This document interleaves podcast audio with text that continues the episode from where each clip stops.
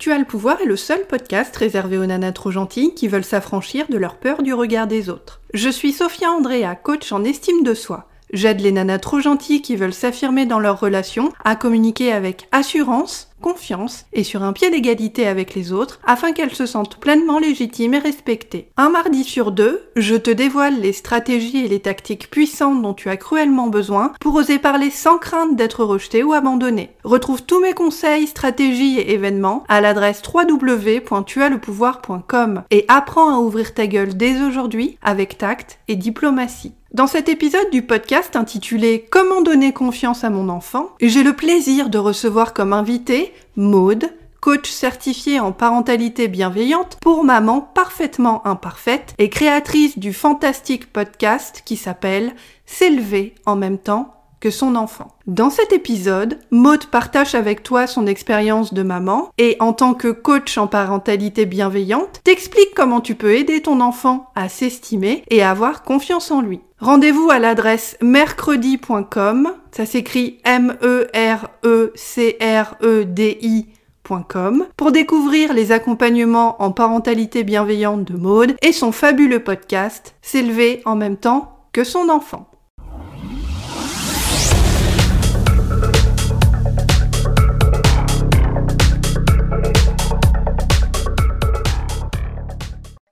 Voilà, c'est en train d'enregistrer. Recording, j'ai compris. Vas-y, hop. Yes. Parfait. Et puis on est parti euh, à la cool. Alors c'est parti à la cool. Salut Maud, bienvenue à toi sur le podcast Tu as le pouvoir. Aujourd'hui, on est ensemble sur le podcast pour parler de l'importance de donner confiance à son enfant. Est-ce que tu peux te présenter aux auditrices du podcast, leur expliquer qui tu es et ce que tu fais? Bien sûr. Euh, bah, bonjour, merci beaucoup. Euh, merci de ton invitation. Alors, euh, moi, bah, je suis coach pour maman. Et mon but, c'est vraiment d'accompagner. Alors, je dis les mamans parce que c'est très souvent quand même les mamans qui se posent la question du choix d'éducation, de parentalité avec les enfants. Mais bien naturellement, c'est aussi les papas. Mais j'aide en fait, j'aide les parents à conjuguer leur souhait d'une parentalité bienveillante, respectueuse avec leur enfant, mais avec la réalité du quotidien, parce qu'on le sait bien, on, vit aussi des émotions, on a nos journées, nos, voilà, ce qui se passe. Et donc, le, la théorie de la bienveillance, elle est magnifique et je pense qu'on est tous d'accord dessus, mais mm. comment faire en sorte pour que ben, ça s'inscrive vraiment dans la réalité du quotidien? Ça, quelquefois, c'est une autre paire de manches et euh, ça peut être la porte ouverte sur de la culpabilité euh, de, et pousser à l'extrême bah, l'épuisement parental. Donc, mon but, c'est vraiment d'aider les parents à trouver cet équilibre euh, voilà, dans, dans, la bienveillance, mais vraiment avec bah, concrètement dans la vie de tous les jours, comment on fait. D'accord. Voilà. Qu'est-ce qui t'a amené justement à exercer ce métier aujourd'hui? Eh ben, ma propre histoire. ma propre histoire. Euh, donc aujourd'hui, je suis maman de trois enfants. Mhm. mais, mais, tout ça, ça a démarré à la naissance de mon premier. Et euh, j'avais pas d'idée, j'avais pas d'idée préconçue, si tu veux, sur comment je voulais, euh, je voulais élever mon fils. Je, voilà, je, j'avais, euh, tu sais, on dit toujours, les gens, les gens décident des grands principes d'éducation quand ils n'ont pas d'enfants. Ouais. Puis, ben, ça change. Hein, voilà. Quand tu es confronté au quotidien, c'est pas, pas tout à fait la même quand tu deviens parent. Bah, c'est un petit peu ce qui s'est passé. J'avais des grands principes, des grandes idées euh, bien définies. Pour te donner, pour dresser un tableau, un, tableau très rapide, euh, c'était euh, non, non, mon fils, non, la chambre des parents, c'est la chambre des parents. Il viendra pas dormir dedans, il viendra pas dormir avec nous. L'allaitement, non, non, non, je veux pas servir de tétine géante. non, non, non, ce sera biberon. Voilà. Mhm. Bon, bah, finalement, mon fils, je l'ai allaité pendant 13 mois. euh, le cododo, j'ai résisté avec lui, mais j'en ai vraiment grandement souffert. Enfin, je me suis épuisée. Quand ma fille est arrivée derrière, autant dire que le cododo, ça a été juste une question de survie. Donc oui, vas-y. Ça m'a remis beaucoup de choses en question. Et la bienveillance, elle, euh, elle a découlé, si tu veux, derrière par rapport à tout ce que la maternité a réveillé de ma propre histoire, de mon propre vécu en tant qu'enfant. Euh, où en fait je me suis rendu compte que ce que j'ai vécu en primaire, bah, c'était pas c'était pas logique et qu'en fait le mot qui a à mettre dessus c'était du harcèlement. Euh, et, et, en travaillant dessus, eh bien je me suis rendu compte qu'en fait euh, j'en ai longtemps voulu à cette petite fille qui qui m'a embêtée entre guillemets, ouais. hein, hein toujours l'euphémisme, mais et en fait je lui ai pardonné à elle parce que je me suis rendu compte que finalement, si elle avait ce besoin de m'écraser, de, de, me dominer dans la cour de récréation, c'est parce qu'elle-même subissait des pressions dans une autre sphère de sa vie. Mhm. Et, j'ai fait le lien, tu vois, j'ai fait ce lien entre domination, harcèlement et, bah, c'est le sujet du podcast ensuite, et aussi bah, la confiance en soi, parce que forcément, ça a eu un grand impact sur ma propre confiance en moi. Mhm. Et, donc, ça, ça, a découlé en me disant, mais non, mais moi, je ne veux pas dominer mon enfant. La position de parent a une euh, position naturelle dominante, ce qui est tout à fait logique, parce que l'enfant est tout à fait dépendant au départ, mhm. et même en grandissant, il est dépendant et et on est le sachant quelque part, on apprend les choses, donc on a naturellement une position dominante, mais que sans s'en rendre compte, bah, cette position-là peut créer un sentiment de domination chez l'enfant qui va avoir besoin de le répercuter, que ce soit sur un frère ou une sœur, que ce soit sur l'animal de compagnie ou que ce soit sur des camarades de classe. Et donc, mmh. euh, bah, de là est découlé mon, mon envie de plutôt de promouvoir une relation de coopération avec son enfant ouais, euh, et de faire beaucoup de déconstruction au niveau des parents pour sortir de ce schéma naturel que peut-être la domination pour vraiment voilà, enclencher, euh, enclencher dans ce mode-là. Et puis, il euh, bah, faut pas se le cacher, ça a aussi des gros avantages dans la vie de tous les jours. C'est parce que je, mes enfants ne sont pas des anges, hein, loin de là. Euh, je, je, je, ne suis pas, je suis pas la mère parfaite qui ne crie jamais sur ses enfants. Pas du tout. Mes enfants m'appellent la maman, dragon quand, quand je sors de mes gonds. Je suis humaine, je l'ai accepté. Mes enfants le voient, mais je vois bien qu'aujourd'hui à la maison, mes enfants participent assez facilement à la maison parce que on n'impose rien. On demande, c'est vraiment, c'est vraiment toute la puissance d'une relation de coopération. Ils ont quel âge aujourd'hui, tes enfants? Alors aujourd'hui, mon, mon grand chocapic, hein, c'est que des surnoms, hein. bien sûr, ce ne sont pas leurs noms à l'état civil.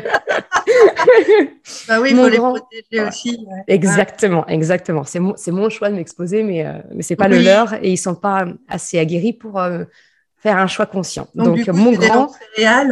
Euh, alors Louis, le premier a un nom de céréales, choc à pic. c'est mon un garçon euh, qui va avoir 9 ans cet été. Ma mhm. choupinette, elle, euh, aura 7 ans. Eh bien, je pense qu'au moment où sortira l'épisode, voilà, ça sera, ça sera quasiment, ça sera quasiment fait, le 7 ans. Mhm. Et mon petit dernier, Krapopoulos, lui, a 3 ans et demi. Voilà. Il va avoir 4 ans cet été aussi. Donc, voilà, 9, 9, 7 et quasiment 4. Ouais, on peut s'occuper. D'accord. Et du coup, dans le cadre de la euh, développement de ton activité, tu as aussi donc créé un podcast qui permet aux parents d'avoir accès à tes conseils au niveau de la parentalité bienveillante. Hmm. Alors ouais, exactement. Euh, j'ai en fait tout a commencé à la base avec mon site internet qui était un blog où euh, bah, en fait je voulais partager tous les questionnements, les doutes, les et puis les solutions que j'avais trouvées que j'avais mises en place pour les partager avec les parents. Et puis effectivement, euh, bah, ça a pris une telle place dans ma vie que, que c'en est devenu euh, eh ben, ma, reconversion. Euh, j'ai vraiment tout, j'ai tout qui est quitté pour vraiment me concentrer 100% à ça. Et, et, le dernier tournant qui est le plus, le plus notable, effectivement, c'est bah, ça va faire un an. Le podcast va avoir un an mm-hmm. d'ici quelques jours. Donc effectivement, j'ai créé le podcast S'élever en même temps que son enfant parce que c'est vraiment ça pour moi. C'est quand j'accompagne les parents en, coaching individuel, euh, c'est vraiment une question de travailler sur soi pour que ça se répercute sur la relation avec l'enfant. Je ne suis pas de celles euh, qui, vont te dire bah, fais tel truc et astuce avec ton enfant pour l'amener à t'écouter quand tu demandes quelque chose, à se laver les dents, à non, en fait, on peut pas. je reste intimement convaincue qu'on ne peut que travailler sur soi et qu'on ne peut pas agir sur l'autre. Mhm. Euh, et, le podcast s'élever en même temps que son enfant, pour moi, c'est vraiment ça. C'est euh, travailler la relation avec son enfant, mais c'est du coup, c'est aussi apprendre sur soi, travailler sur soi en même temps qu'on on accompagne notre enfant. Et donc, finalement, on s'élève tous les deux en même temps. C'est vraiment, euh, on grandit nous en tant que personne aux côtés de notre enfant de la même façon que mais on l'aide à grandir avec notre accompagnement.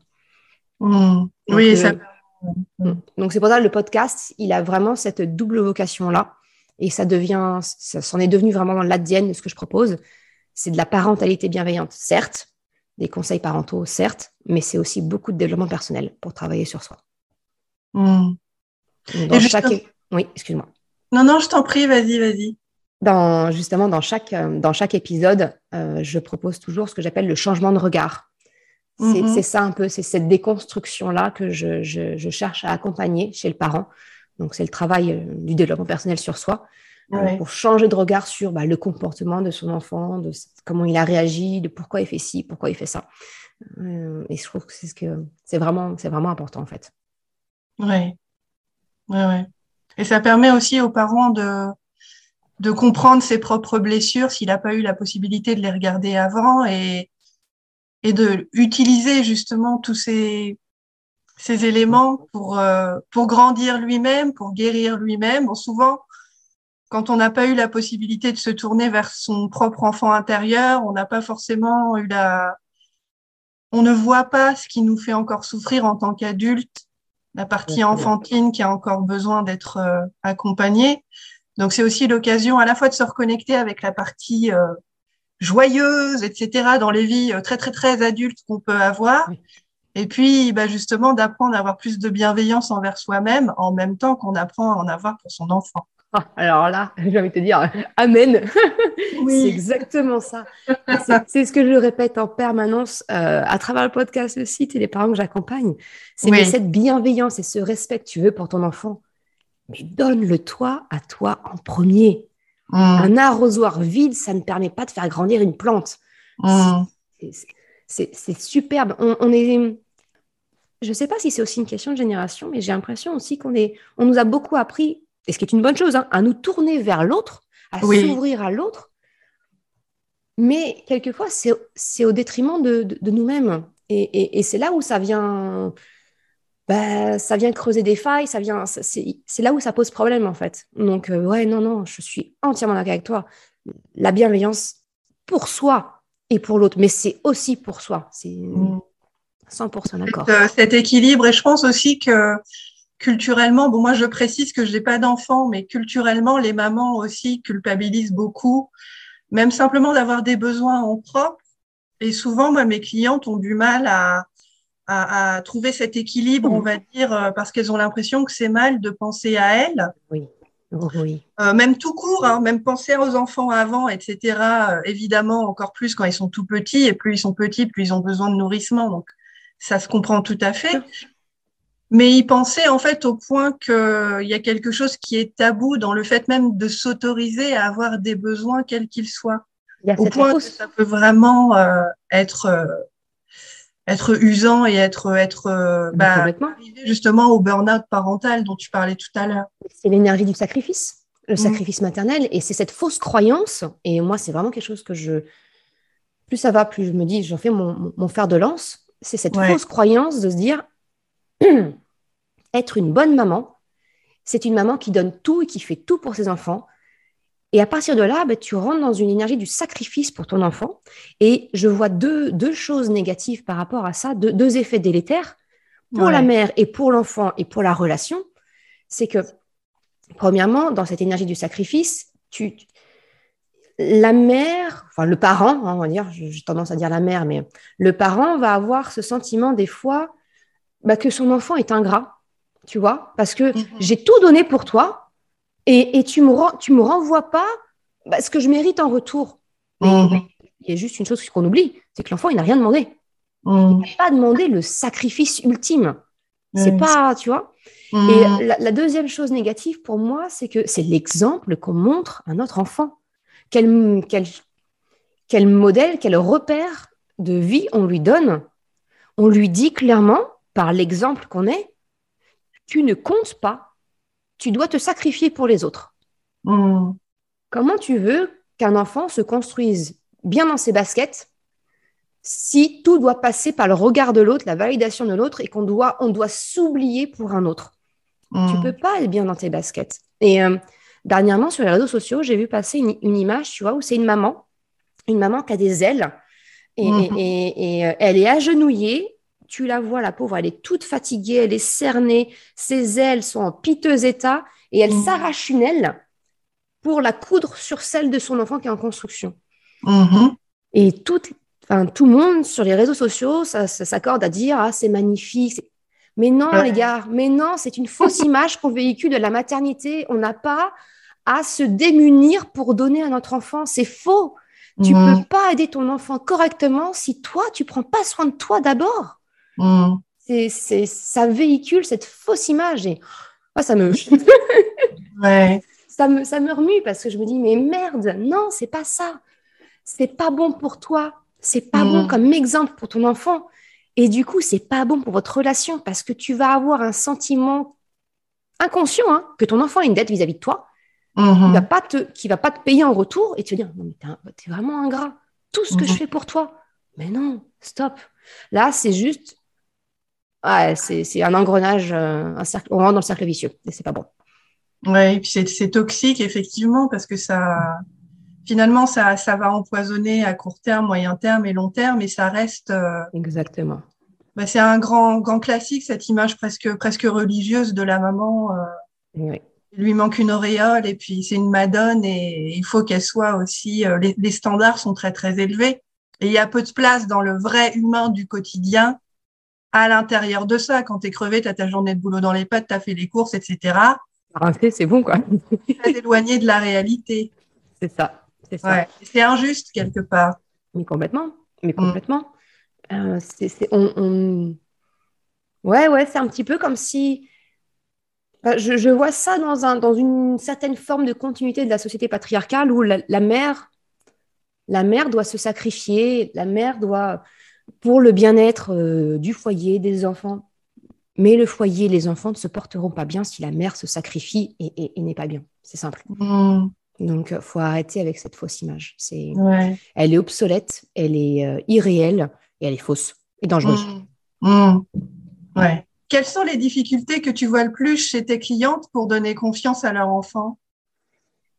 Moi, j'ai envie de te dire que dans la continuité, la plus grande difficulté euh, des, mamans que j'accompagne, c'est qu'elles-mêmes n'ont aucune confiance en elles. Mmh. moi, je, préconise, enfin, je préconise, je, parle beaucoup du langage non verbal Mhm. Euh, et verbal, on sait bien que le, on est souvent focalisé sur le langage verbal. On dit que les, mots, et je suis la première à dire, les mots qu'on utilise ont leur importance, mais on oublie que les trois quarts d'une communication, elle est non verbale. Elle est dans, notre posture, dans notre façon de d'être avec une personne, comment on, agit. Et si une maman dit à son enfant, mais aie confiance en toi, c'est super ce que tu fais, mais que derrière, cette même maman, eh ben, elle cherche la validation extérieure de tout ce qu'elle fait, qu'elle manque de confiance, qu'est-ce que tu penses que l'enfant retient derrière? Ouais, tu me dis ça, mais en fait, toi-même, tu l'incarnes pas, tu ne l'es pas. Euh, donc, en fait, c'est pas tout à fait juste ce que tu dis. Je vais plutôt me tourner vers le regard des autres pour mmh. attendre de savoir si ce que je fais, c'est bien ou c'est pas bien. Ouais. Donc, euh, j'ai envie de te dire, le, le plus gros, euh, la plus grosse problématique des mamans que je rencontre, et qui a été aussi la mienne, hein, soyons honnêtes. Euh, je suis passée par là et c'est encore quelque chose que je travaille aujourd'hui. Mais mmh. c'est justement cette forme de cohérence qu'on peut avoir avec nos enfants, d'incarner cette confiance en soi, d'arrêter de chercher la validation extérieure. Hum, tu vois, par exemple, il y a beaucoup, euh, beaucoup de personnes, la, voilà, la mère parfaite, le mythe de la mère parfaite. Mmh. mais j'ai envie de prendre un fusil, de dégommer ce truc-là. Mmh. C'est un poison doré. On a l'impression que c'est le Saint Graal, mais en fait, euh, derrière, pas du tout. C'est toxique au possible, ça n'existe pas. Et, quand tu deviens maman, souvent, tu tombes dans cette idée de tu veux faire pour le mieux, tu veux tout donner pour ton mmh. enfant, tu veux faire tout parfait pour que tout soit bien et que. Mais alors, d'une part, c'est pas possible, c'est irréaliste. D'autre part, euh, bah, tu vas t'épuiser à le faire. Tu vas juste culpabiliser et euh, et, filer droit au burn-out parce que tu vas vouloir être sur tous les fronts, c'est pas possible. Et en plus, c'est un modèle dangereux pour ton enfant parce qu'il va grandir en voyant une mère qui oh, sur un piédestal, oh, elle, elle, fait tout, elle fait tout super machin, et en grandissant, dire putain, mais j'arrive pas à en faire le quart de ce qu'elle fait, je suis qu'une merde. Mmh. Donc, euh, non, euh, le, plus gros problème des mamans que j'accompagne, c'est d'incarner ce qu'elles veulent transmettre à leur enfant. Que ce soit pour la confiance en soi, que ce soit pour le respect, que ce soit pour n'importe quoi. Euh, c'est vraiment la cohérence, l'incarnation de ce que tu veux transmettre. Ouais, d'être aligné entre les idées et puis les, ah. actions, euh, les faits, pour être cohérent et puis justement renvoyer un exemple. Euh, Exactement. Être bah, solide. Oui, et puis, et puis réel. je dis ce que je fais, etc. Et puis effectivement, pas avoir des standards qui vont être impossibles à atteindre ou, ou être enfermé dans un perfectionnisme qui fait aussi partie de notre société, qui se répercute de il va, il va avec. Hein. Idéal ou, ou, autre chose. Hein. Le perfectionnisme est toujours en filigrane de. Oui. On a ces attentes en fait qu'on n'a pas nécessairement identifiées comme étant euh, bah, irréalistes et qui nous font souffrir parce qu'elles créent un espace en fait qu'on n'arrive pas à remplir et qu'on attribue à un défaut quelque chose qu'on n'aurait pas alors que c'est le problème c'est le modèle c'est les attentes c'est pas nous c'est pas la... en fait c'est juste que c'est pas la réalité c'est un mirage. Exactement. On court après une image qui n'existe pas. Mm. le pied de l'arc-en-ciel. Bah, tu peux y aller tu peux courir au pied de l'arc-en-ciel jamais tu l'atteindras c'est ça. C'est quelque chose qui est irréel. Et euh, et si à, ma, à mon échelle, je peux arriver juste à ouvrir les yeux aux, parents, bien, ça c'est un mirage, arrête de courir après ça. Tu vas juste t'épuiser et te perdre en cours de route. Bah, euh, bah, je serais, voilà, mon job is done. Hein. et du coup, pour revenir à ce que tu disais, euh, dans la continuité de ce que tu viens d'expliquer, qu'est-ce qu'une maman doit faire pour donner confiance à son enfant, d'après toi? Quelles sont les, les bonnes pratiques? Les bonnes pratiques, j'aurais envie de te dire, c'est un. Bon, bah, je ne vais pas revenir dessus, mais c'est effectivement travailler sur soi pour, euh, pour vraiment incarner. Comme tu l'as dit, le perfectionnisme, c'est aussi travailler son propre perfectionnisme pour montrer à son enfant que bah, c'est OK de faire des erreurs et que c'est chouette de faire des erreurs parce que c'est comme ça qu'on apprend. Comme tu le disais, tu parlais du perfectionnisme. Ça, c'est vraiment quelque chose qu'il faut arriver à travailler aussi sur soi pour montrer à son enfant que maintenant que les erreurs, on, apprend de ces erreurs et que c'est OK. Et au contraire, c'est chouette parce que c'est ça qui permet bah, de s'améliorer, d'apprendre. Euh, donc vraiment, je dirais la bonne pratique, eh ben, c'est d'encourager quelque part les erreurs de son enfant et de lui montrer, de dire, c'est chouette, t'as vu? Là, tu apprends, apprends une nouvelle façon de... C'est pas comme ça qu'on fait. Qu'est-ce que tu peux mettre derrière pour faire autrement, pour trouver une nouvelle façon de faire et d'y arriver? C'est vraiment d'encourager son enfant à se dire, mais les erreurs font partie du processus pour mmh. apprendre, euh, pour faire mieux. Et, et ça, pour moi, naturellement, ça va renforcer la confiance en soi parce que un enfant va manquer de confiance parce qu'il va avoir peur de faire des erreurs, de se tromper. De... Alors que si c'est quelque chose de banalisé pour lui, et mmh. qu'au contraire, c'est même valorisé, mmh. bah, déjà, un, indirectement, tu, l'aides à, ne pas avoir une baisse de confiance. Tu vois, mmh. c'est pas spécialement d'augmenter la confiance en soi, mais en tout cas, tu vas pas, ça va pas travailler pour baisser sa confiance en lui. Ouais. Euh, l'autre chose aussi pour moi, ce qui est important, c'est euh, tout ce qui est comparaison. Mmh. Alors, je pense qu'on est tous d'accord sur le fait qu'effectivement, les étiquettes, c'est très nocif et ça vient attaquer directement l'estime de soi, donc, donc la confiance en soi. Mais il y a des fois, il y a des comparaisons qui se cachent malgré nous. On ne se rend pas compte qu'on compare, mais en fait, on compare. Ouais. Le, Pour moi, le verbe être, alors d'un autre côté, je vais être paradoxal parce qu'après, je vais te parler du verbe, enfin, du, du, être et non pas du faire. Mais le verbe être est un piège monumental aux étiquettes. Mm-hmm.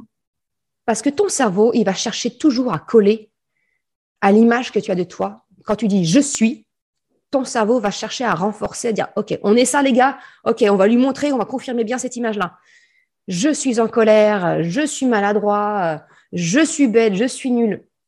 Hmm. Mais tout ça, il va te relever toutes tes petites erreurs d'inattention qui, qui sont anodines et que tout le monde fait. Ton cerveau, lui, derrière, va venir, hé les gars, on a dit qu'on était nuls. T'as vu, regarde là, on était nuls là, franchement. Le verbe être, voilà, c'est un piège. Donc, je, pour moi, une bonne pratique, ce serait vraiment, quand je parle des comparaisons, tu vois, c'est tout ça, c'est dire tout ce qui est lié au verbe être, hop, on dégage. On essaye de trouver des. Je, dis à mon, à mon fils, tu vois, mais maintenant, lui, c'est lui qui me reprend. Des fois, je dis, ah, qu'est-ce que je suis con. Il fait, bah, non, non, non, t'as manqué d'attention. Ouais, merci. Merci, mon loup. et tu vois, c'est vraiment de bah, doucement mais sûrement changer le vocabulaire, un mot à la fois, avec son mm. enfant, dire non, non, non, t'es pas maladroit. Non, bah là, t'as pas fait attention. Ou t'as mm. été trop rapide. Tu as voulu faire trop vite. Mm. C'est changer doucement mais sûrement le vocabulaire qu'on emploie pour que ce vocabulaire qu'on emploie vis-à-vis de notre enfant, ça devienne son vocabulaire. Parce que tu vois, quand, enfin, je ne sais pas comment tu, tu vois, avec les, les, femmes que tu accompagnes, mais euh, la confiance en soi, pour moi, c'est tout ça, c'est toute cette petite voix qu'on a en nous ça fait parle. des chantiers sur lesquels j'accompagne mes clientes, le dialogue intérieur. Euh. Ben ouais. et, et, en fait, on ne se rend pas compte qu'en tant que parent, tout ce qu'on dit à nos enfants, ça devient leur petite voix intérieure. Donc, j'ai envie de dire aux parents. Moi aussi, avec les miennes, euh, mes clientes, hein, d'où est-ce que ça vient, cette idée que tu es comme ci ou comme ça? Oui. Mais il ne faut pas chercher bien loin. ça, ça s'est construit à ce moment-là. Donc, si, si, je dois retenir qu'une chose, tu vois, ce serait vraiment ça c'est de dire travaille doucement mais sûrement le vocabulaire que tu emploies avec ton enfant pour le modifier. Encourage ses erreurs, valorise ses erreurs. Et mm. la dernière chose, ce serait vraiment de, d'aider l'enfant à se détacher du regard de l'autre. Mm-hmm. Il soit l'encourager pour qu'il soit maître de sa propre valeur. Et euh, ça choque beaucoup quand je le dis aux parents que j'accompagne. Mm-hmm. Mais tu sais, c'est cette petite phrase Ah, je suis fière de toi. Mais il n'y a rien de pire. Parce que ça veut dire que l'enfant ne peut pas être fier de lui-même. C'est quelqu'un de l'extérieur qui vient valider ce qu'il a fait. Et, et non, c'est quelque chose qu'on pense positif, mais on ne se rend pas compte que ça peut avoir euh, cette, cet effet pervers en fait derrière. Mm-hmm. Ce que je préfère à la place, quand mon fils me montre Ah, j'ai fait un beau dessin, j'ai fait un dessin, qu'est-ce que tu en penses, maman? Ah, c'est chouette. Je ne vais, je vais pas dire Ah, c'est superbe, c'est magnifique. Ah, mais non, mais je vois que tu as mis plein de couleurs. Je reste dans le descriptif pour que mm-hmm. lui m'explique et qu'il s'approprie sa propre valeur. C'est pas moi qui viens noter, dire ah ouais, c'est beau. Non, là, tu as débordé, c'est n'importe quoi, c'est franchement nul. tu vois? Et je vais pas lui dire, ben, je suis fière de toi. Et comment tu te sens là? Je l'encourage à, exprimer sa propre fierté. Mm-hmm. Et pour moi, ça, c'est aussi le cœur. C'est le cœur de la confiance en soi, c'est aussi se détacher du regard de l'autre, de la valeur que l'autre nous donne, pour au contraire se réapproprier sa propre valeur. Mais c'est vrai que, tu vois, euh, j'allais te poser une autre question par rapport à ça. Quels sont les pièges à éviter justement pour donner confiance à son enfant? Et le fait de, de laisser son enfant justement s'approprier sa propre valeur, euh, la vivre, etc., mais être quand même là en tant que parent pour justement être euh, miroir de ça et lui poser des questions, c'est aussi quelque chose qui est très très intéressant parce qu'on apprend aussi euh, qu'on soit parent ou pas, hein, ce qui n'est pas mon cas, mais en tant qu'adulte, que pour qu'un enfant se sente bien, il faut lui dire, euh, voilà, euh, je suis fière de toi, c'est super, etc., etc. Et on n'apprend pas non plus à, on va dire, communiquer de, de la bonne façon pour que l'enfant puisse apprendre à, euh, voilà, avoir son propre regard à l'intérieur de lui-même et justement rester focalisé sur son propre regard, son regard à lui et faire grandir son estime de soi comme ça. Exactement. Mais c'est vraiment ça, si tu veux, pour moi, c'est j'appelle ça le moteur interne ou le moteur mmh. externe. Mmh. Et euh, qui est valable donc par rapport au regard de l'autre, mais dans, dans, la fameuse relation de coopération que, que, que j'accompagne à, à, créer avec son enfant, c'est aussi ça. C'est quand si tu veux que ton enfant participe à la vie de la maison, c'est pas parce que tu lui demandes qu'il fait. Ça, c'est le moteur externe. Le moteur externe, ça va être euh, dans l'ancien système, c'est punition, récompense. C'est pour moi, c'est vraiment les mêmes choses. La récompense est au même niveau que la punition. Euh, ceux qui sont dans la partie bienveillante, ne, ah non, pas la punition, pas la punition. Hmm. Mais les récompenses, mais les récompenses fonctionnent de la même façon. C'est une hmm. carotte ou un bâton, mais hmm. c'est quelque chose d'extérieur à la personne qui va le faire avancer. Le moteur interne, c'est vraiment qu'est-ce qui en moi me donne l'énergie, me pousse à faire. et, voilà, que ce soit pour le, regard de l'autre euh, ou que ce soit pour, la, pour participer, c'est hyper important. Et euh, on n'apprend pas, c'est là où euh, je me dis, c'est une question de posture parentale, et c'est pour ça que je, te, parlais de la formation que je suis en train de préparer. En fait, mmh. finalement, cette, formation, elle a pour but de changer notre posture parentale parce que, comme tu dis, on n'apprend pas à, savoir euh, être avec nos enfants pour euh, les aider à grandir. Et en fait, c'est vraiment une posture d'accompagnant. C'est pas une posture de juge. C'est bien, c'est pas bien. C'est une posture d'accompagnant. C'est pas là. Euh, qu'est-ce que tu fais? Tiens, ah bah. Comment tu as fait? Explique-moi. Oui, tu as mis plein de couleurs. c'est accompagner, c'est être à côté, pas en posture de oui, c'est bien, non, c'est mal. C'est pas Mm. du tout, euh, c'est vraiment, et ça, c'est compliqué parce que c'est pas comme ça qu'on a souvent été élevé. C'est Mm. pas le modèle qu'on nous montre dans la société actuelle. C'est complètement différent. Et pourtant, je me dis, mais il est tellement bénéfique. Et c'est ce qui fait que moi, je me, je me lève le matin maintenant, heureuse d'aller au travail. C'est, je, me, je, je- je crois beaucoup, euh, nos enfants sont le monde de demain. Et euh, plus il y aura d'enfants élevés dans ce principe de coopération, éloignés de la domination, Mm. bah, plus ce sera quand même agréable de vivre ensemble. Mm. C'est voilà, Ouais. ce sera une autre, une autre échelle, quoi. Et tout à l'heure, tu employais l'expression ancien système en parlant de l'éducation. Quand tu utilises cette expression, qu'est-ce que tu veux dire exactement? Tu parles des systèmes d'éducation autoritaires ou de ce qu'on appelle la violence éducative ordinaire, etc. Exactement. Ouais, voilà, tout à fait. C'est la, la parentalité autoritaire où c'est le, le parent décide et le sachant et le dominant. Donc c'est vraiment Donc ça. c'est- effectivement, qui, qui sont des schémas euh, de génération un peu plus anciens que le tien et le mien, mais qui sont quand même très très. Ah, mais on est toujours dedans. On est Mm. toujours dedans. C'est le système, le, le patriarche, euh, Mm. voilà, qui qui euh, qui gère, qui fait peur aux décide enfants quelque part. complètement. Et, et, et, et ouais, pour moi, c'est ça, l'ancien système, c'est c'est le système basé sur une forme de domination, quelle qu'elle soit. Où Mhm. il y en a un qui doit ne pas moufter et, et s'aplatir et suivre, et il y en a un qui décide toc, toc, toc. Voilà, ça, c'est Mhm. c'est ce que j'appelle l'ancien système. Le nouveau que je promeus, c'est au contraire, c'est euh, l'équité. C'est voilà, le, mon enfant est mon égal. Bien Ouais. entendu, ça n'a rien à voir avec le laxisme. Il n'est pas question d'avoir euh, de, de- de tout le laisser faire, de tout, d'être permissif au possible, parce qu'un enfant Mhm. a besoin d'un cadre, il a besoin de règles, il a besoin qu'on lui dise non. Mhm. Pour en revenir aux mamans, bah, c'est Oui. savoir aussi dire non, tu vois. Et, et dire non à son enfant, c'est pas oh mais je vais le traumatiser. Non, il en a besoin aussi. Et puis il a aussi besoin de ce modèle de dire tu me dis non pour te respecter, ça veut dire que j'ai le droit de dire moi non pour me respecter. Et ça c'est Mhm. hyper important, tu vois. Mhm. Donc euh, c'est vraiment cette histoire de il y a un juste milieu. C'est pas parce que je dis mon enfant est mon égal que pour autant il n'y a pas d'autorité parentale, parce qu'on est là pour définir, enfin, c'est notre rôle, on définit Ouais. le cadre, Ouais. mais à la différence d'un modèle de- d'autorité, euh, un modèle de parentalité autoritaire, le cadre, il y a certaines choses où je vais décider, moi, pour moi, tout ce qui est règle de sécurité est non négociable. Il n'est pas Mhm. question d'en déroger. Par contre, je vais expliquer le pourquoi, pour que mes enfants Mhm. adhèrent à l'idée. Ouais. tout ce qui est pas, tout ce qui n'est pas euh, sécurité, bien sûr, on les co-construit, les règles.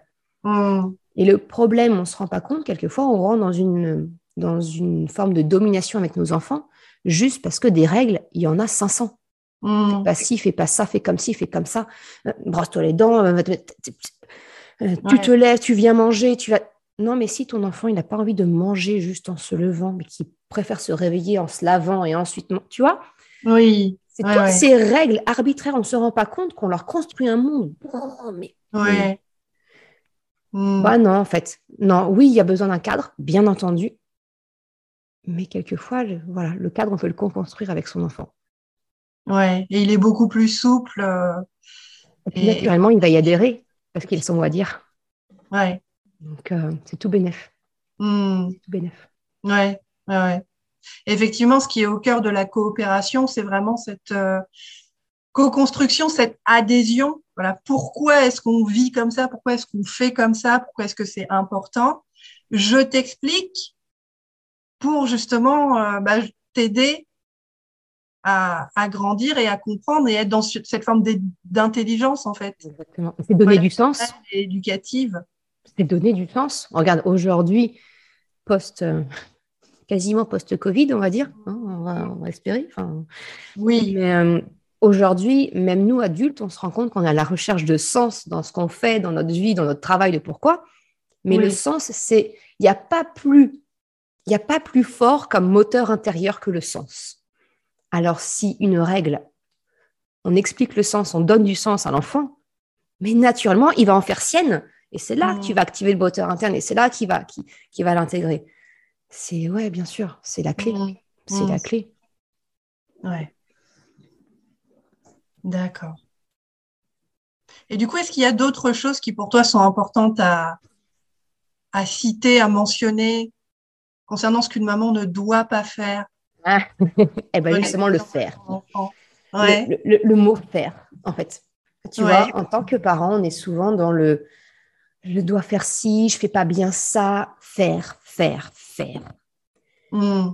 Mais c'est faire les choses, savoir faire, bien faire.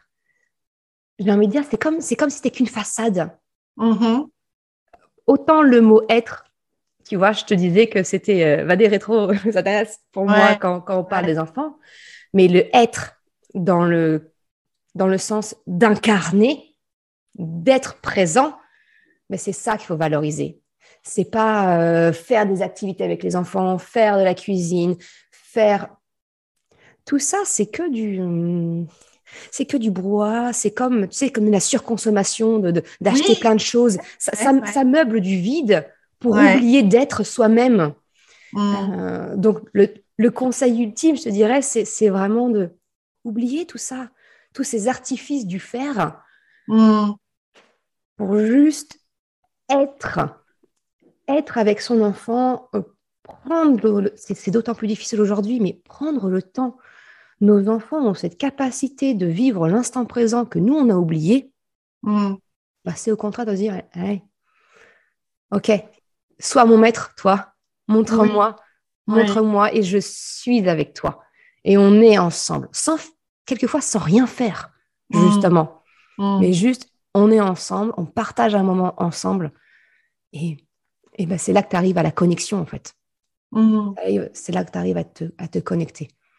Donc, oublie tous ces artifices de faire des activités, faire, des, faire, faire, faire. Non, mmh. reviens à l'essentiel. Être, être ensemble, partager quelque chose ensemble, prendre le temps de. Et ça, c'est quelque chose que tu vois beaucoup chez les parents, cette oh. pression faire. Mmh. Ah oui, oui, oui. C'est parce que c'est à l'ère des réseaux sociaux, tout le monde euh, publie sur les réseaux sociaux, Facebook, Instagram, machin. Euh, ah ben, on a fait un atelier cuisine, on a fait un truc de loisir créatif, on a fait ci, on a fait ça. Et, du coup, les mamans qui ont ce, manque de confiance en elles, euh, qui ont cette peur de mal faire, tu vois, avec leur enfant, elles vont se comparer à ces images-là, se dire Oh là là, mais je fais pas. il a trois ans, mais moi, je lui ai jamais fait faire ce genre d'atelier, j'ai jamais fait ça, j'ai jamais partagé ce moment-là avec lui. Mmh. Mais stop, mais arrête de te comparer à ça. Mm. Juste sois, sois avec lui, même si c'est que pour euh, prendre deux pastels grasses et puis euh, gribouiller ensemble. Euh, oui, le gamin, il, s'en fout. Il, s'en cogne. Exactement. Ouais, c'est exactement ça. C'est, c'est, oui, non, non, on est. Regarde dans les groupes Facebook, c'est que des, des, messages comme ça. vous pensez que je peux faire ci avec mon enfant? C'est que du faire. C'est vraiment que ça. Mm. C'est comme si on avait peur, en fait, d'être à nu, de s'ennuyer et, et, que, et que l'autre, et en l'occurrence notre enfant, nous voit tel qu'on est. Mm. C'est comme si on avait cette peur du vide, tu vois. Cette notion d'être vulnérable aussi, puis de ne pas être parfait en tant que parent. Exactement. Mais j'ai envie de te dire, mais dépêche-toi de montrer ta vulnérabilité à ton enfant. Dépêche-toi de lui montrer toute ton imperfection. Moi, tu vois, mon truc, c'est euh, maman parfaitement imparfaite. Mais oui, vas-y, mm. montre-lui que tu es parfaitement imparfaite. Parce que tu lui apprends que justement, bah, il peut se tromper, il peut lui-même être imparfait. Et c'est OK. Mm. c'est OK. On grandit ensemble. On, est des humains, on n'est pas des robots. Mm. Euh, voilà, on n'est pas, on pas programmé pour. Non, non, non, non, non, non. C'est la vie, quoi. C'est ça, c'est simplement, c'est ça la vie. Mais c'est vrai que je pense que c'est, on oublie aussi ce que c'est que d'être un enfant, d'avoir été un enfant. Bon, mais c'est important de s'en souvenir et de, pour rebondir sur ce que tu disais, je pense de, de se souvenir que c'est toujours la qualité de d'amour, de présence et de connexion qui va nous nourrir avant les activités, avant évidemment plein d'autres choses qui sont importantes aussi. Mais moi, je travaille avec des clientes qui souvent, tu vois, culpabilisent de me dire, mais en fait, euh, j'ai pas d'estime de moi, euh, mais j'ai toujours eu de la chance, j'ai toujours eu un toit au-dessus de la tête, j'ai toujours, tu vois, qui vont euh, évidemment sans s'en rendre compte, mais faire l'amalgame entre le nourrissement émotionnel, l'amour, et les conditions matérielles. Les conditions matérielles, c'est très important, évidemment. Mais si on ne s'est pas senti aimé, et si on n'a pas eu l'exemple de bienveillance dont tu parlais tout à l'heure, tout l'argent du monde, les palais et les richesses euh, ne suffiront pas parce que c'est pas là le problème. Ça. C'est une. C'est pas, pas, mal de le reconnaître et de l'accepter. Et évidemment, tu vois, quand, quand moi je parle dans, dans, mon podcast, je ne jette pas le blâme sur nos, nos parents, parce qu'effectivement, ces modes d'éducation autoritaire, ils sont tellement naturels. Et toi aussi, tu essaies de t'en libérer, et moi aussi, enfin, tu vois, c'est un travail de tous les jours. Mais il faut pas mélanger cette qualité de connexion, d'amour, il faut pas la confondre avec la chance qu'on a eue, ce qui est très très bien. Mais le matériel, les activités ne remplacent pas cette euh, cette source d'amour fondamentale qui qui va justement créer l'estime de soi et la confiance en soi et des bons des bons mécanismes d'éducation, des, des bons modes d'éducation qui vont permettre justement de créer euh, un être humain qui va vraiment s'aimer lui-même au-delà des circonstances extérieures. Exactement. ça, c'est dans, dans mon cursus, quand j'ai passé ma certification donc pour être coach, ouais. c'est quelque chose qui m'avait beaucoup, euh, beaucoup chamboulé et beaucoup, beaucoup parlé. C'était euh, justement cette phrase où on disait, mais la seule personne avec qui tu vas finir ta vie et qui fait que tu te sens bien, c'est toi-même. Mm. Donc, si tu, te, si tu ne t'aimes pas toi-même, comment tu peux attendre que quelqu'un d'autre, que ce soit un compagnon de vie, une amie ou, un enfant, t'aime? C'est aime-toi toi, d'abord, quoi. Et, et pour ça, pour, que, pour faire en sorte que notre enfant s'aime lui-même, bah c'est lui montrer aussi cet exemple-là, qu'on on, s'aime soi et, et comme tu le dis, ce qu'on a tous en tête, nos souvenirs, on a cette impression on a cette impression que nos souvenirs, ce sont des moments de vie quand on a fait quelque chose. Mais en fait, nos vrais souvenirs, on va avoir des images, des, photos euh, dans, notre, dans notre tête d'un moment où on faisait quelque chose. Mais le vrai souvenir en nous, c'est l'émotion qu'on a ressentie à ce moment-là. Et l'émotion, c'est pas quand on faisait quelque chose, c'est quand on partageait quelque chose. Mmh. C'est ça, en fait. Le vrai souvenir, il est là, il est dans la connexion. Il mm. est dans la connexion de d'être, pas de faire. Ouais. Mais c'est vrai que c'est pour ça les réseaux sociaux euh, peuvent être extrêmement toxiques. Moi personnellement, les réseaux sociaux, je suis très peu active dessus par choix. Je ne les regarde pas par choix, mais encore une fois, les clientes que j'accompagne sont souvent euh, prises dans ce phénomène de comparaison, notamment à, cause d'Instagram, qui est le réseau social ah. que je hais le plus. Déjà que je suis pas une super fan, mais alors Instagram, euh, c'est vraiment toujours cette espèce de publicité géante euh, qui te dit tu devrais être comme ça, tu devrais être comme ci, tu devrais faire ça, tu devrais faire ci. Et je pense qu'il y a un gros travail de libération individuelle à faire, de ce qui est quelque chose qui arrive de plus en plus, hein, des gens qui se déconnectent volontairement, etc., qui qui coupent tout, ou qui voilà, qui trouvent des façons de trouver un équilibre différent parce que c'est juste euh, pas possible. Avant, il y avait la télé et la radio, mais maintenant, avec les réseaux sociaux, il y a des sources de pression supplémentaires. Exactement. alors, euh, si tu n'as pas confiance en toi, si tu n'as pas d'estime de toi et que tu es connecté là-dessus, euh, voilà, ça peut être extrêmement des. Ouais, moi, je trouve en fait que c'est vraiment. Euh, alors, évidemment, il y a des gens qui font des choses et qui disent des choses très bien et qui vont utiliser justement ces réseaux-là pour dire non, mais c'est bon, quoi. Comme toi, tu le fais pour justement porter un message et le mettre justement à l'endroit qui peut véhiculer le plus de, euh, bah, de faux clichés, de fausses idées, etc.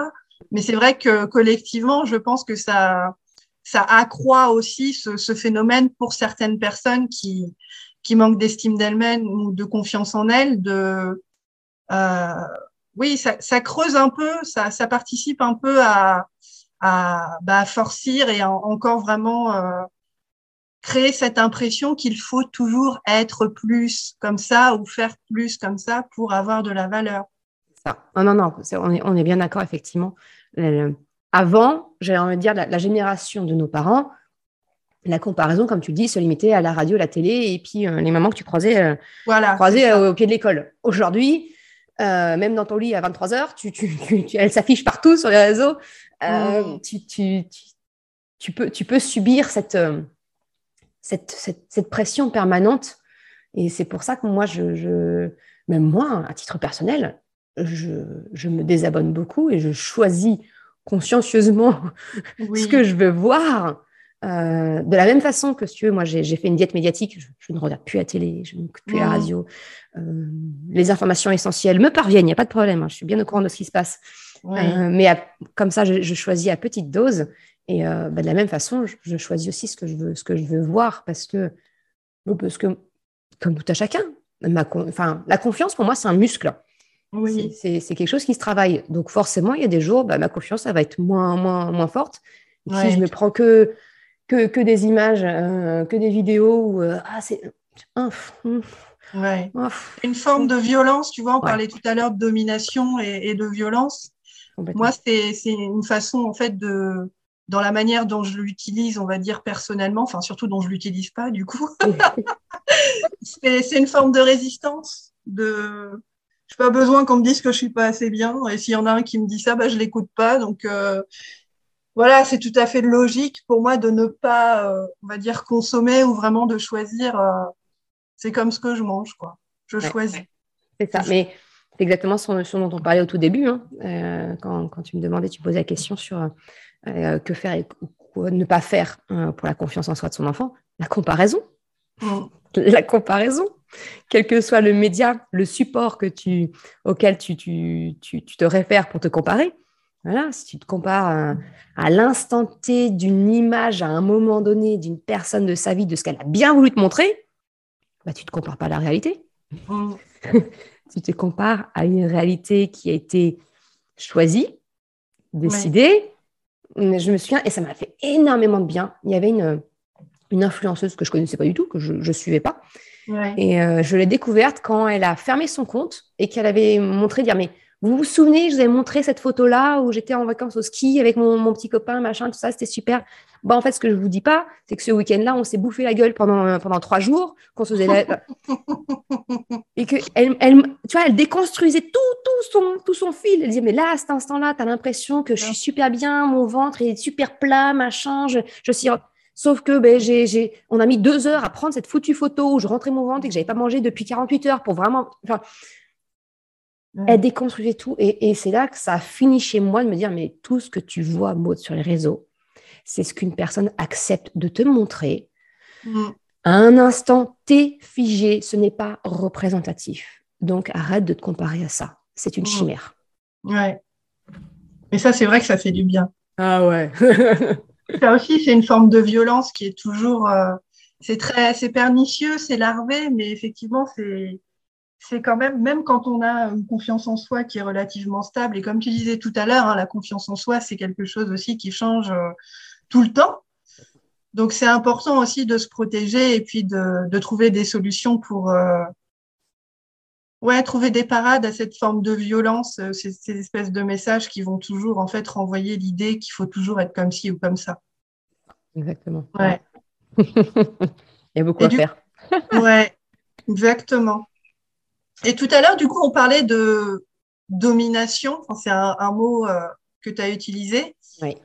Et euh, ce dont j'aimerais qu'on parle, c'est de l'importance pour toi de la non-violence dans, ton approche. On a déjà parlé hein, de, la bienveillance et de l'adhésion, de la co-construction. Comment est-ce que tu abordes la notion de non-violence? Comment est-ce que tu l'utilises dans le travail d'accompagnement que tu fais? Pour moi, des formations professionnelles, euh, tu vois, quand je parle aux parents, notamment avec les enfants, mais en fait, c'est valable aussi avec les adultes, je ne parle pas en négation. Le mhm. cerveau n'entend pas la, négation. Donc, quand tu me parles de non-violence, moi, en fait, j'entends respect. Pour moi, c'est mhm. un synonyme, en fait. Euh, accompagner les, parents à, tu vois, c'est pour moi, dans la, non-violence, c'est en fait, à contrario, accompagner dans le respect. Le respect de qui je suis, le respect de mes choix, de mes besoins. Euh, donc c'est vraiment ça pour moi. C'est une, question de le parent apprendre à respecter l'enfant, bien sûr. Tu vois, on parle aussi de parentalité respectueuse, très bien. Mais c'est aussi aux parents d'apprendre à se respecter pour que son enfant le respecte aussi. Tu vois, c'est vraiment, pour moi, le, respect est, un, est une triade. Il y a je me respecte, je te respecte, tu me respectes. Voilà, moi je fais, je fais vraiment ce lien de la non-violence. La définition de la non-violence, pour moi, c'est vraiment ça. C'est à partir du moment où tu respectes quelqu'un, que tu te respectes toi, bah il n'y a pas de violence, il n'y a pas cette domination, il n'y a pas, tu vois, c'est que ce soit la mmh. liberté, que ce soit qu'importe, mais dès lors que tu, tu, tu, le respect, ça, tu sors, tu t'extrais du coup de toute forme de violence. Mmh. Donc c'est voilà, c'est vraiment mmh. central pour moi. Naturellement, ouais. Et du coup, d'après toi, comment est-ce qu'une maman peut apprendre à communiquer de manière respectueuse pour donner confiance à son enfant? Que ce soit pour l'enfant, que ce soit avec un enfant ou avec n'importe qui. La première chose que je dis aux, parents que j'accompagne, c'est d'arrêter de parler en tu. ça, c'est les bases de la communication non violente, justement. c'est ce que je disais tout à l'heure, tu vois, on est, on est très tourné vers l'autre. Donc, du coup, dans notre vocabulaire aussi, on l'a intégré et on parle toujours de tu as fait ci, tu m'as fait ça, tu, tu, tu. La mitraillette a tu. Ah non, voilà, la mitraillette a tu, ben, elle tue. Mmh. Euh, donc, ce que j'encourage plutôt, ben, les parents, que ce soit avec leurs enfants ou même entre eux. Je te dis, ça marche vraiment pour n'importe quelle relation. Mais c'est de parler en je. Tu ne peux pas te tromper, tu ne peux pas faire de, suppositions si tu parles en je, parce que tu parles de toi. Donc mm. forcément, tu es bien placé pour savoir. Alors que de dire, ben, tu m'as dit ça, tu m'as pas respecté, tu m'as mais tu as le sentiment qu'il ne t'a pas respecté. Ça ne veut pas dire que son intention n'était pas de te respecter. Mm. Il y a tout un tas de distorsions cognitives qui peuvent se cacher derrière, toutes les, suppositions, les lectures de pensée, tout ce que tu veux bien. Abandonnons le tu et parlons en je. C'est vraiment ça pour moi la clé principale. Mm. Parle de toi, de tes besoins, de tes ressentis. Moi, quand typiquement, on va prendre un, cas très banal, très trivial. Quand mes enfants rentrent, que bah, j'ai fait ma journée, je suis fatiguée, que je et que eux ils sont encore en mode speed euh, avec la voix hyper aiguë à trois t'imagines un peu le brouhaha que ça peut donner. Ouais, euh, je vais pas leur demander mais taisez-vous euh, faites moins de bruit ou je vais dire en je. Je me sens fatiguée j'ai besoin de calme. Mm. s'il vous plaît est-ce qu'on peut baisser le volume sonore? J'ai mm. trop de ça me fait trop de stimuli je parle de moi tu vois? Et, j'encourage vraiment, pour moi, c'est vraiment la clé, toute personne à communiquer, que ce soit avec son enfant ou n'importe qui. Tu peux pas te tromper si tu parles de toi. Après, l'autre va l'entendre à sa façon. C'est encore autre chose, si tu veux. Mais mm. le tout premier point, c'est vraiment ça. C'est parler de soi. Abandonnons le tu et recentrons. Soyons, c'est bon d'être égoïste. Ça fait du bien. Et pour le coup, c'est c'est ce qu'il y a de mieux dans la communication quand on parle en jeu. Ça ne veut pas dire qu'on ramène tout à sa poire, pas du tout. Hein. Ça, ça c'est vraiment, non, il faut arrêter de croire ça. Au contraire, c'est, tu, tu, tu, sors de, de, des discussions stériles où, où c'est, c'est plus une communication, une discussion entre deux personnes, c'est, un ring de boxe, quoi. C'est des coups contre des coups. Non, non. Si, si, chacun parle pour soi, là, on peut vraiment entamer un dialogue et, et discuter. Et d'ailleurs, c'est quelque chose que les enfants font très naturellement, de, de parler au jeu. Ah, je veux, je veux pas, non, j'ai pas envie. Mmh. Cette, euh, cette, euh, cette qualité de, de, de, connaissance de soi qui est pas, pas altérée par, euh, par des conditionnements mentaux, des processus. Quand c'est non, c'est non. Quand un enfant veut pas, en général, on est bien au courant. Ah bah ça, il y a problème. Ils savent bien nous le dire. aussi cette qualité de respect de, de soi qui, qui est restée j'allais dire pure, mais en tout cas qui est euh, qui est, qui est toujours instinctive. Ouais. ouais. tout à fait. Et que et que malheureusement on finit par leur faire perdre. Oui, à travers les modes d'éducation qui peuvent être euh, justement euh, sur la domination, le non-respect, etc. C'est ça. Hmm. ça. On leur apprend à ne plus s'écouter. On leur apprend à ne pas respecter leurs propres besoins mm. ou écouter ceux des autres. Ouais. C'est un peu dommage. Hmm. Et du coup, pour revenir à ce qu'on disait tout à l'heure euh, mmh. concernant les réseaux sociaux et Instagram notamment, qu'est-ce qui, pour toi, serait important de dire aux mamans qui culpabilisent justement par rapport à l'éducation de leurs enfants de ne jamais assez bien faire? Qu'est-ce que tu aimerais leur dire à ces mamans-là? Viens me voir. viens me voir, on va parler. D'accord. non, euh, plus, plus, sérieusement, j'aurais vraiment bah, ferme. Coupe mm. l'application. Si, si, mm. tu es encore dans ce processus de, de, de, culpabilité euh, euh, puissante, coupe toute source où tu peux te comparer pour te recentrer sur toi et travailler sur toi. et je te dis ça, Dixit euh, ma psy qui m'a suivi pendant un petit moment, j'étais mhm. une boule de culpabilité ambiante. Je mhm. culpabilisais pour tout et pour rien. Je, je, voilà, je, tout, tout, était pour moi. Hein. Donc, euh, comme quoi, on peut, on, peut, on, peut, on peut relever la tête. Et, et, au contraire, hein, je te dis maintenant, aujourd'hui, c'est même mon, mon fer de lance, ça. C'est non, non, je stop, stop à la culpabilité. La première chose que j'ai envie de dire à une maman qui, qui est comme ça dans, le, dans la culpabilité, c'est prends soin de toi. Tout, tout le... Quand on culpabilise, c'est qu'on veut quelque chose pour l'autre qu'on n'est pas capable de lui donner. Et eh ben, j'ai mm. envie de te dire, commence par te donner à toi. Ça. Mm. Mm. Arrête de culpabiliser, de ne pas le donner à ton enfant, de ne pas le donner à ton conjoint, de ne pas le donner à... Arrête ça. Est-ce que tu te le donnes à toi? Oui ou non? Ok, non. On travaille dessus. On travaille dessus. Donne-le-toi à toi. Accepte-le pour toi. C'est vraiment la première des choses c'est se protéger donc justement de ce matraquage des réseaux sociaux. C'est si, si c'est trop dur, ben protège-toi, hein, éloigne-toi. Euh, suspends, on peut juste, juste suspendre les comptes, c'est pas se désabonner, mais juste les suspendre pour plus les voir, pour se protéger. Et la première des premières questions, c'est ce dont pourquoi tu culpabilises, est-ce que tu te le donnes à toi? 99% mmh. des cas, c'est non. Bon, bah, on commence, on commence par ça. On commence par ça. Et, et justement, donc moi, les, mamans que j'accompagne, c'est mon fer de lance, c'est la bienveillance. C'est ah mais euh, je, veux la bienveillance pour mon enfant, je veux mais mais je lui ai crié dessus, j'ai je lui ai mis une tape, j'ai euh, mais ok, tu veux la bienveillance, mais est-ce que tu es bienveillante avec toi? Est-ce que là tu t'accordes l'erreur de pas avoir Mais voilà. Oui. Commence commence par toi. J'en reviens à la même image, hein, l'arrosoir. Un arrosoir vide, ça peut pas nourrir une plante. C'est pas possible. Il faut commencer par soi. Donc euh, là, j'aurais dire euh, soit, soit par un, suivi en psychothérapie, tu vois, pour, pour comprendre certaines choses, ou effectivement un, coaching pour apprendre à se connaître, soit comment, comment je me nourris, comment, bah, comment je remplis mon propre réservoir à moi mm. pour pouvoir ensuite le donner forcément en coaching, tu vas forcément passer par la case confiance en soi. Je n'ai jamais fait un coaching où j'ai pas travaillé dessus, si tu veux. voilà, ça va forcément, ça va forcément de pair. À partir de là, en fait, tu te consolides toi, tu te renforces toi, euh, tu, tu, ouais, tu, t'acceptes comme tu es, avec le fameux parfaitement parfait, hein, avec les imperfections.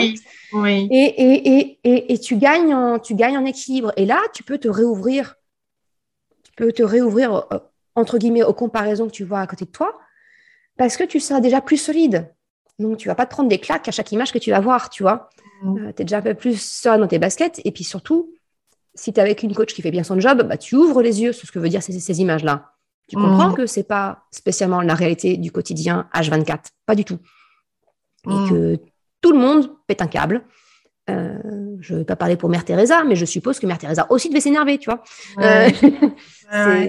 Non, mais on a, on a des images préconçues comme ça. Euh, on est tous, euh, on est tous humains. Hein. On va tous aux toilettes, on va tous, tu vois. Enfin, il n'y a pas que du, il a pas que des paillettes et du, et du beau, quoi. oui, c'est des modèles, c'est des idéaux quelque part, et c'est, s'ils sont inaccessibles, c'est pas pour rien, c'est parce qu'ils sont. Bah, c'est ça, c'est encore ce fameux mirage. Ouais, tout à fait. Et puis il y a aussi cette idée, je pense, de, tu vois, de vouloir bien faire lorsqu'on est maman. Voilà, faire suffisamment bien pour son enfant. Qu'est-ce que ça veut dire? Bon, il y a la base de la base de la base, évidemment, les besoins fondamentaux, etc. Mais en plus de tout ça, est-ce que ça veut dire, euh, comme tu disais tout à l'heure, faire 10 milliards d'activités sans jamais se poser vraiment simplement, partager des moments de connexion? Qu'est-ce que ça veut dire assez bien faire? Ça aussi, bah, on a tous on a tous connu des relations comme ça, même juste amicales, où tu fais plein de choses avec une personne, mais tu la connais pas, elle te connaît mm. pas cette personne. Mm. Est-ce que tu veux vraiment ça avec ton enfant? Est-ce que tu veux vraiment qu'il, bah ouais, il a fait plein de choses avec toi, mais il te connaît pas en fait. Et puis tu le connais pas. c'est non, non, ouais, c'est vraiment, c'est vraiment ça. Mais c'est ça, c'est ce que tu disais tout à l'heure. C'est, je pense que c'est aussi quelque chose qui fait vraiment partie de mon travail et que j'ai vu euh, assez rapidement quand j'ai quand j'ai commencé à développer mon activité et mon podcast. Mmh. Ce que je dis tout le temps à mes clientes, hein, s'estimer, c'est se montrer à poil dans un sens, se mettre à nu, donc c'est de la vulnérabilité. Et forcément, ça prête le flanc, mais il n'y a que comme ça que tu peux t'accepter et te libérer de ta peur du regard des autres. C'est oui, je suis comme ça, si ça te plaît pas, ça te plaît pas, mais moi je m'aime et c'est très bien comme ça. Et cette vulnérabilité, c'est ça qui crée la qualité de connexion avec les autres. C'est comme tu disais, on dit la même chose, mais pas avec les mêmes mots, mais être parfaitement imparfaite, c'est ça aussi. Accepter être parfaite, c'est vraiment libérateur et ça fait un, ça fait un bien fou parce que ça permet justement d'éliminer toute cette pression des modèles, il faut que je sois comme si, ce dialogue intérieur qu'on n'a jamais choisi et qui fait qu'on est toujours en souffrance parce qu'on a toujours cette impression qu'il faut accéder à autre chose et que ça nous, ça nous épuise parce que pendant ce temps-là, on court, mais on n'est pas occupé à regarder à l'intérieur. Se libérer de toutes ces injonctions euh, que l'on se met tout seul, qu'on a hérité ou que la société nous renvoie. Non, sois toi. Il y, a, il y a un vrai réapprentissage aussi de cette vulnérabilité qui est quelque chose qui prend, qui prend du temps. Et en même temps, ce qui est super avec les enfants, c'est qu'ils le comprennent déjà naturellement. Il n'y a pas besoin d'expliquer à un enfant qu'on n'est pas parfait. Il n'a pas besoin qu'on soit parfait. c'est exactement ça. Lui, il a, il, jamais demandé ça. Il s'en fout. Il s'en fout. Mais ils sont. Il a besoin d'une vraie maman qui va être humaine, qui va. Voilà, de, de cette, euh, cette qualité de, de, connexion qui fait vraiment euh, que c'est le vrai amour qui est là, quoi. Et, et alors, pour le coup, c'est la confiance. C'est le lien de confiance mm. au-delà d'en soi, mais le, mm. confiance. Je, je, sais que je peux compter sur toi. Je sais mm. que tu es là je sais que ça va pas être des faux semblants. Je, voilà, que tu vas pas sécher tes larmes. Non, non, ça va. Non, mais non, ça va pas. Dis-lui que ça va pas. Moi, quand je, vois mes enfants ont déjà vu pleurer et, euh, ils me prennent, ils me disent, mais viens maman, ils ne cherchent pas à me consoler, à me dire ça va aller ni rien. Tu vois, ça, c'est sur des mots d'adultes, ça. Ils me hmm. prennent, tu as besoin d'un câlin? Ouais, viens, bah viens, je te... ils me font un câlin. C'est Ouais, c'est vraiment, comme tu dis, la vulnérabilité, l'authenticité. Oui. C'est ça, en fait. Restons authentiques. Montrons euh, tout ce qu'on qu'on vit à nos enfants. De toute façon, ils le perçoivent. De toute façon, ils le voient. Donc, mmh. Euh, mmh. Montrons-leur, et c'est aussi, du coup, leur autoriser eux aussi de le faire. Euh, mmh. de, le montrer. De montrer que c'est pas, pas faible de pleurer, c'est pas. Et du coup, si tu devais donner un conseil aux auditrices et leur euh, expliquer pour toi ce qui est le plus important pour donner confiance à son enfant. Si tu devais citer simplement une seule chose, chose. qu'est-ce qui est le plus important pour donner confiance à son enfant? Je, je, reviendrai sur ce, ce qu'on a déjà abordé, cette notion d'erreur que je couple au perfectionnisme en fait. C'est accepte tes erreurs, montre tes erreurs, encourage les erreurs de ton enfant, mmh. abandonne ton perfectionnisme c'est la toute première chose. Parce qu'en fait, si on manque de confiance, le nerf commun de toutes, de toutes les situations où on peut manquer de confiance, c'est qu'on va avoir peur de mal faire, de se tromper, d'être ridicule, euh, tu mhm. vois. Et, et, du coup, si tu, si tu banalises les erreurs, si tu montres l'imperfection, bah, tu donnes pas cette racine-là au manque de confiance. Oui, on a un rapport à l'erreur qui est complètement euh, disproportionné, paralysant, enfin qui est le contraire de. C'est ce que je dis à mes clientes. Euh, fais des erreurs. C'est la seule chose qui puisse se passer, c'est que tu vas apprendre quelque chose. Et puis ça nous permet aussi, je pense, d'être, euh, comme tu disais, de s'autoriser à faire des erreurs. Ça permet d'avoir confiance en soi et d'aborder la vie aussi d'une manière qui va être ouverte, de pas avoir peur de l'inconnu, pas avoir peur de la rencontre. Légère. Voilà, c'est ça. Il y a une forme de joie qui revient aussi dans le fait de s'autoriser à, faire des erreurs et de ne pas lier justement le fait de se tromper au fait d'avoir moins de valeur, ce qui est quelque chose qu'on apprend beaucoup à l'école, évidemment. La note, le machin, le carnet, etc. Cette corrélation qui est vraiment hyper délétère et hyper toxique de performance-valeur, performance-valeur. c'est quelque chose qui, évidemment, moi, je vois en permanence avec mes clients, mais qui est aussi cette euh, voilà, une fois qu'on arrive à couper ce lien et à dire bon, je fais des erreurs, je m'autorise à en faire, tout change parce que les attentes changent, il y a plus ce perfectionnisme et il y a vraiment cette forme de bienveillance naturelle qui arrive. Aucun être humain n'a jamais fait d'erreur, ça n'existe pas. C'est comme ça qu'on apprend. comme ça qu'on apprend à marcher, comme ça qu'on apprend à écrire, on tombe, etc. On fait des fautes d'orthographe. Bon, donc il y a tout un un, un, phénomène effectivement de déconstruction. À, il y a des choses à vraiment exploser, à éclater pour ramener de l'air dans tout ça, nous autoriser à nous planter, à nous tromper. Et je pense que c'est aussi encore plus important quand on a la responsabilité de d'élever un enfant, de s'autoriser aussi en tant que parent. À l'école, on n'apprend pas à élever les enfants. On ah apprend. Donc forcément, on arrive, on a son premier gamin, on ne sait pas. Et puis, quoi qu'il se passe, on fera mal. De toute façon, tu peux vouloir être la meilleure mère au monde et t'épuiser et faire tout ce qu'il faut. Hmm. En face de toi, c'est un être vivant que tu as. Donc, il va lui-même interpréter certaines choses, il va lui-même avoir des besoins euh, que, tu n'auras pas anticipés et qui pourra te reprocher derrière. une des grandes, des, grandes choses que j'essaie de déconstruire avec les, mamans que j'accompagne, c'est aussi cette notion de, euh, tu sais, on, ne fait pas, nous, en tant que personne, on n'ouvre pas les yeux sur le fait que la façon dont on est avec nos enfants, c'est de la façon dont on aurait aimé qu'on se comporte avec nous. Tu vois, en fait, on répond aux besoins de notre enfant en fonction de, des propres besoins que nous, on avait eus. Sauf que scoop, notre enfant, c'est pas nous.